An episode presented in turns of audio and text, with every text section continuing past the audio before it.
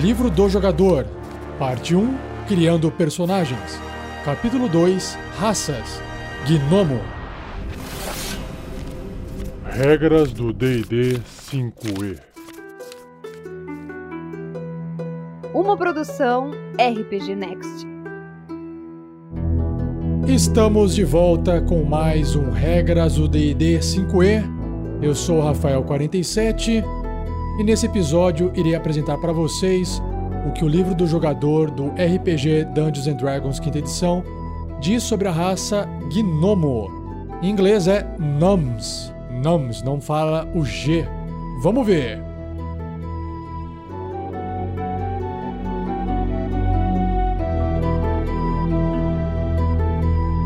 Seja você também um guerreiro ou uma guerreira do bem. Para saber mais, conheça nossas metas e recompensas na campanha do Padrim em www.padrim.com.br barra rpgnext.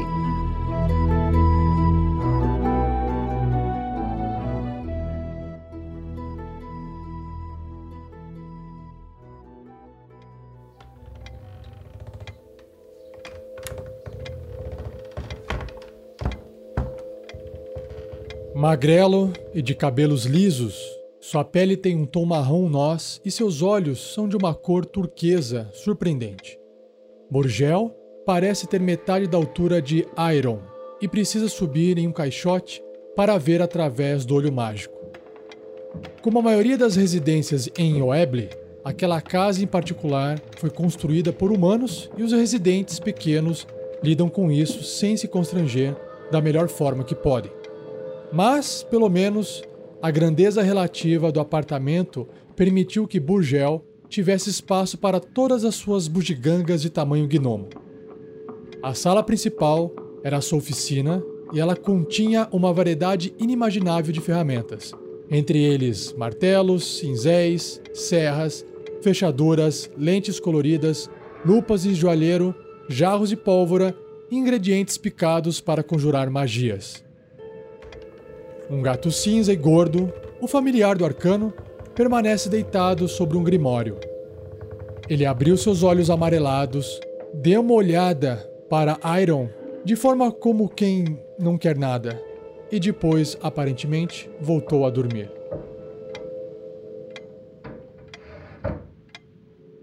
O Buquê Negro de Richard Lee Byers.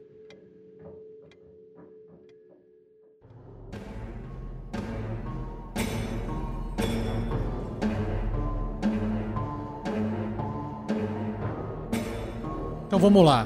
O gnomo é apresentado na página 35 do livro e dá para perceber que a ilustração dele também apresenta uma criatura pequena, assim como o Heflin, cabeçuda, orelhas pontudas, e o que mais chama atenção nessa ilustração, além das roupas que lembram ser de um ranger, um patrulheiro, ele possui dois olhos extremamente grandes no rosto. Bom, fora essa aparência da ilustração, o livro apresenta que os gnomos são criaturas bastante expressivas e vibrantes. Então elas são entusiasmadas, cheias de energia, por uma criatura tão pequenininha. Mas eles têm esse padrão físico parecido com o Heflin, é, 90 centímetros de altura em média, pesando uns 20 a 23 quilos. E apesar da aparência de um gnomo às vezes chamar muito atenção, porque ele às vezes acaba misturando um padrão mais simples e visual com algo mais exótico, como por exemplo um bigode estiloso, as roupas mesmo sendo uma cor mais apagada, tipo cor de terra, pode ter um monte de bordado e joias reluzentes em volta. Então ele tem esse contraste. E claro que a personalidade do gnomo vai ser maior do que o que ele aparenta.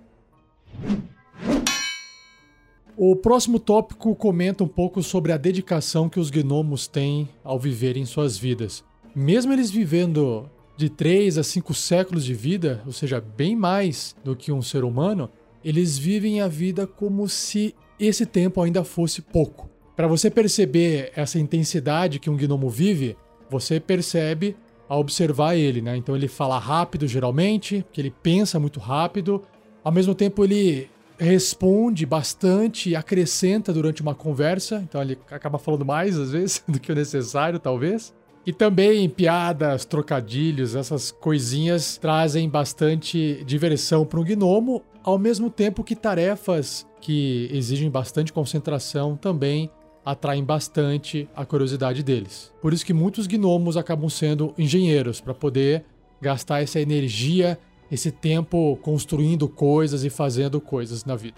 Não só engenheiros, né? Alquimistas, inventores e por aí vai. Qualquer coisa que envolva bastante dedicação no trabalho manual e no trabalho intelectual. E trazendo essa questão da vida, de levar a vida com alegria, eles acabam não se importando em cometer erros, acabam rindo bastante do que eles fazem no, durante o processo. E é por isso que às vezes o fato de eles serem imprudentes e não se preocupar tanto com erro também acaba criando aquelas situações onde, sei lá, um gnomo dentro de um laboratório explodiu alguma coisa. Sobre a residência dos gnomos, eles têm o hábito de viver embaixo da terra, dentro de montanhas ou até em florestas. E é curioso que eles acabam visitando né, o ar livre mais do que os anões, aproveitando mais a natureza, esse tipo de coisa. E geralmente as suas casas são bem escondidas, porque eles são pequenos, e porque às vezes eles usam algumas ilusões para poder obscurecer a entrada da residência deles de visitantes indesejados. Mas caso eles conheçam alguém que eles sintam confiantes, eles não demoram para poder levar para suas tocas quentes iluminadas. Né? Eles são extremamente hospitaleiros com essas pessoas que eles conhecem. E os gnomos que acabam se estabelecendo em terras humanas, geralmente são os que resolveram trabalhar nesses ofícios de engenharia, de alquimista e por aí vai. E sobre a família deles, eles costumam possuir um gnomo tutor, que acaba passando o conhecimento de uma geração para outra, e isso é feito através das gerações dentro de uma família de gnomos, ao longo da vida deles. Sobre os nomes que são dados aos gnomos, essa é a parte mais engraçada. Porque pelo menos um gnomo pode ter até uma dúzia de nomes. Então, a mãe pode dar um nome, o pai dá outro, o ancião do clã dá outro, tia e tios dão outros. Então, o gnomo ao longo da sua vida pode ter vários nomes, até apelidos e por aí vai. e esses nomes geralmente eles são variações de nomes ancestrais ou de parentes distantes ou invenções, apelidos. Quando o gnomo lida com humanos que consideram que tem nomes que abafam eles, que só tem um, né? Geralmente o Gnome ele se resume a ter apenas três nomes, ele simplifica para não ficar gerando uma confusão. Um nome pessoal, um nome de clã e um apelido. Mas mesmo assim, ter três nomes já é bastante coisa, né? Alguns exemplos de nomes masculinos, então, vamos lá. Alston, Alvin, Brock, Eldon, Gerbo, Glyn, Zook. Nomes femininos: Brina, Donella, Ela, Lorila, Nissa, Nix, Zana. Alguns nomes de clãs: Folkor, Murnig, Timbers, Turen. E alguns apelidos: Beberrão, Pó de Coração, Texugo, Manto, Tranca Dupla, Bate Carteira, por aí vai. Bem apelido mesmo. Sobre a visão do mundo que os gnomos têm, eles são extremamente curiosos e impulsivos. Então isso faz com que eles se aventurem de forma muito mais fácil, querem visitar o mundo, querem entender como é que as coisas funcionam, explorar e conhecer novas coisas. Aliado a isso, o interesse por gemas, pedras preciosas e itens finos também atraem esses gnomos para esse mundo de aventuras, mesmo que seja mais perigoso viver dessa forma, né? E independente da vida que o, que o gnome escolhe viver, se é ficar nas cidades, construindo as coisas, ou até se aventurar, os gnomos geralmente que se aventuram, né, tem esse estilo de vida mais explorador, acabam adquirindo mais satisfação do que outros pelo próprio estilo de vida. Agora, entrando na parte técnica dos gnomos, nas suas características raciais ou traços raciais, todo gnomo tem mais dois de inteligência. Isso vai beneficiar aqueles personagens que usam a inteligência, como por exemplo o mago, que faz magia com base na, na sua inteligência. Sobre a idade, eles acabam atingindo a maturidade na mesma idade que os humanos, mais ou menos 18 anos. Eles são considerados adultos mais ou menos aos 40 e podem viver de 350 até quase 500 anos de idade. Sobre o alinhamento, a tendência, eles geralmente são bons e tendem um pouco mais para ordem. São sábios, engenheiros, pesquisadores, escolásticos, investigadores, inventores e por aí vai. Os que tendem a ser mais caóticos são os menestréis, os andarilhos e aqueles trapaceiros, né? os gnomos são bons de coração, de modo geral.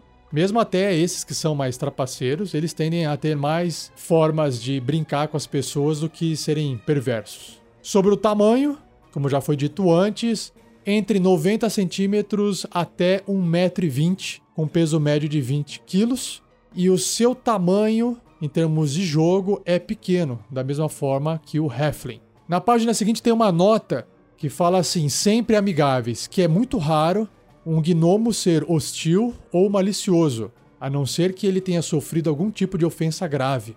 Os gnomos sabem que a maioria das raças não compartilham do seu senso de humor, mas eles apreciam a companhia de qualquer um, assim como eles apreciam tudo o que eles se propõem a fazer. Sobre o deslocamento, por eles serem pequenos, então eles têm um deslocamento reduzido. Ao invés de andar 9 metros, eles andam 7,5 no turno, o que equivale a 5 quadradinhos no tabuleiro. Uma outra característica muito forte é a visão no escuro. Então, eles enxergam até 18 metros, o equivalente a 60 pés ou 12 quadradinhos no tabuleiro. E claro, Lembrando que essa visão no escuro é uma visão que é em preto e branco e tons de cinza. Os gnomos então são bastante espertos e por causa dessa esperteza, que é o Namcunning, ou esperteza do gnomo, eles possuem vantagem em todos os testes de resistência contra magia que envolvem inteligência, sabedoria e carisma. Ó, oh, muito bom isso aí. São mais difíceis de serem afetados por magias que vão tentar confundir a mente do, da criatura ou mexer com a questão mental, né? Sobre as línguas que ele fala, ele fala a linguagem comum, como todo personagem, e ele sabe ler, escrever e falar também gnomo ou gnômico. A linguagem gnômica usa o mesmo alfabeto anão e é conhecida por suas técnicas de dissertação e por seus catálogos de conhecimento sobre o mundo natural, por causa da característica de exploração que eles têm. E por fim, nós temos duas subraças que você pode escolher para poder jogar como um gnomo, que são encontrados no mundo do D&D. São os gnomos da floresta e os gnomos das rochas. E tem uma nota aqui dizendo um pouquinho sobre uma outra subraça de gnomo, que seria o gnomo das profundezas, mas não tem estatística sobre eles. Seria uma terceira subraça e eles vivem em pequenas comunidades difusas no subterrâneo, diferente dos Duergar, que é aquele anão do subterrâneo que, que consegue né, crescer e ficar maiorzão. E os Draw, que são aqueles elfos negros. Os Sivirf, Sivirfneblin, que é o outro nome para gnomos da profundeza. Eles são tão bons quanto seus primos na superfície. No entanto, o seu humor e entusiasmo foi bloqueado pelo seu ambiente opressivo e sua perícia inventiva geralmente é direcionada ao trabalho com pedras. Então é só uma diferença. Você vai usar um dos das subraças que existe, se você quiser, e alterar algumas coisas de floresta para rocha ou alguma coisa que você pega do gnomo da rocha e altera para essa questão das profundezas. Mas vamos lá. Então, se você escolher um gnomo da floresta, primeira coisa é ele tem uma, uma ligação muito mais com o ambiente natural e por consequência, com ilusões, velocidade e tudo que é relacionado à furtividade natural. Eles são raros, essas criaturas, serem encontradas nos mundos do ID, porque eles são reservados, vivem em comunidades escondidas nas florestas silvestres, assim como os elfos da floresta, e usam as suas ilusões, os seus truques para se manterem escondidos de ameaças, ou até se quiserem fugir. Eles tendem a ser amigáveis, apesar disso, com outros povos da floresta, e também acabam fazendo amizade com animais silvestres e tal. O Gnomo da Floresta, então, ele tem a destreza aumentada em 1. Ele é ilusionista nato, ou seja, ele aprende um truque de ilusão menor, um cantrip, uma magia de nível 0, que você vai escolher lá na lista de magias. e a inteligência é usada para conjurar para poder fazer essa magia. E uma última habilidade dos gnomos da floresta é que eles conseguem falar com animais bestas pequenas. Através de sons e gesturas, movimentos, eles conseguem comunicar ideias simples com criaturas pequenas ou até diminutas. Eles adoram animais e geralmente eles mantêm esquilos, topeiras, pica-pau, essas criaturas como animais de estimação. Agora, o gnomo das rochas. Como o próprio nome diz, né? Rocha, pedra vai trazer uma resistência natural ao gnomo maior do que os outros. E dentro do mundo D&D, são esses gnomos das rochas que são os mais comuns. Então, eles possuem um valor de constituição aumentado em 1, para representar essa resistência natural maior que eles possuem. E todo gnomo da rocha tem um conhecimento de artífice. O que, significa isso? Toda vez que ele fizer um teste de inteligência que tem a ver com história, relacionado a itens mágicos, objetos alquímicos ou mecanismos tecnológicos, ao invés de usar o bônus de proficiência normal, vai usar o dobro do bônus de proficiência. Ou seja, no nível 1, que é mais 2, vai ser mais 4. Ele tem muito mais conhecimento histórico sobre esses itens. E uma outra característica desses gnomos das rochas é que eles são tinkers, que traduzindo é mais ou menos funileiro, latoeiro, engenhoqueiro, é alguém que trabalha com metal, constrói as coisas usando as mãos. Então, o que acontece? O gnomo ele tem proficiência em uma ferramenta de artesão, que no caso são as ferramentas de tinkers, né, desses engenhoqueiros aí. E aí, quando ele usa essa ferramenta, ele pode gastar uma hora e 10 moedas de ouro que ele compra materiais para construir um mecanismo bem pequenininho, tiny, tiny, né, pequeno, miúdo, que tem uma classe de armadura 5 e um ponto de vida. Então, uma, um objeto bem frágil. Esse mecanismo que ele construiu para de funcionar após 24 horas, a não ser que ele gaste uma hora reparando e mantendo o objeto funcionando. Ou quando ele usa a ação para poder desmantelá-la. Nesse momento, ele pode recuperar o material usado para criá-la. Então é como se fosse um Lego de metal.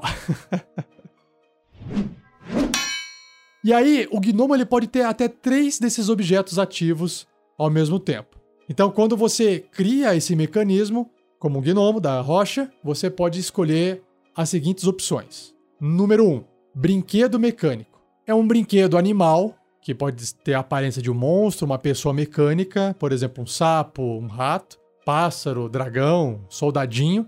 Quando ele é colocado no chão, esse brinquedo se move um metro e meio, ou seja, cinco pés, um quadradinho do tabuleiro, vai andando pelo chão em cada um dos seus turnos em uma direção aleatória. Ele faz barulhos apropriados à criatura que representa. Então, o dragão vai fazer um barulhinho de dragão, o soldado vai fazer um barulhinho de soldado, e assim por diante. Eu fico imaginando a distração que isso poderia causar durante uma aventura. tá, vamos lá. Segundo, um isqueiro mecânico. É um mecanismo que produz uma miniatura de chama que pode ser usado para acender uma vela, uma tocha ou uma fogueira.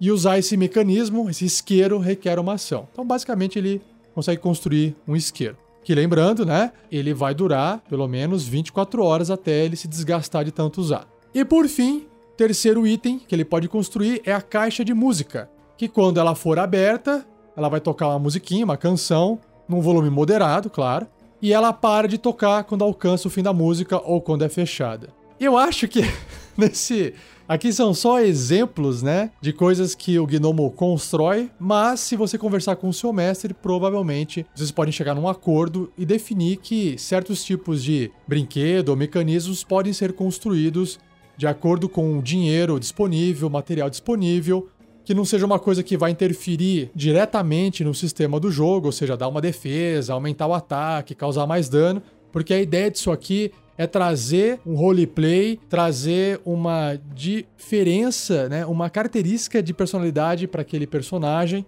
e, claro, eventualmente trazer alguma situação inusitada para sua mesa durante a aventura. Então, assim se encerra esse capítulo sobre o gnomo, mais uma raça explicadinha aí para vocês. Lembrando que se você acha que está faltando alguma coisa, que tem mais informação interessante, pode escrever no post desse episódio, compartilhe com o pessoal para poder também discutir.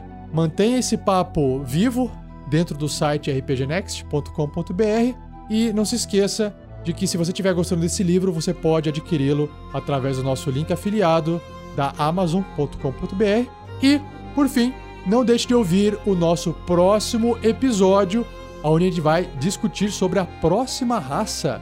A próxima raça vai ser a raça dos meio-elfos. Beleza, pessoal? Obrigado, um abraço e até a próxima!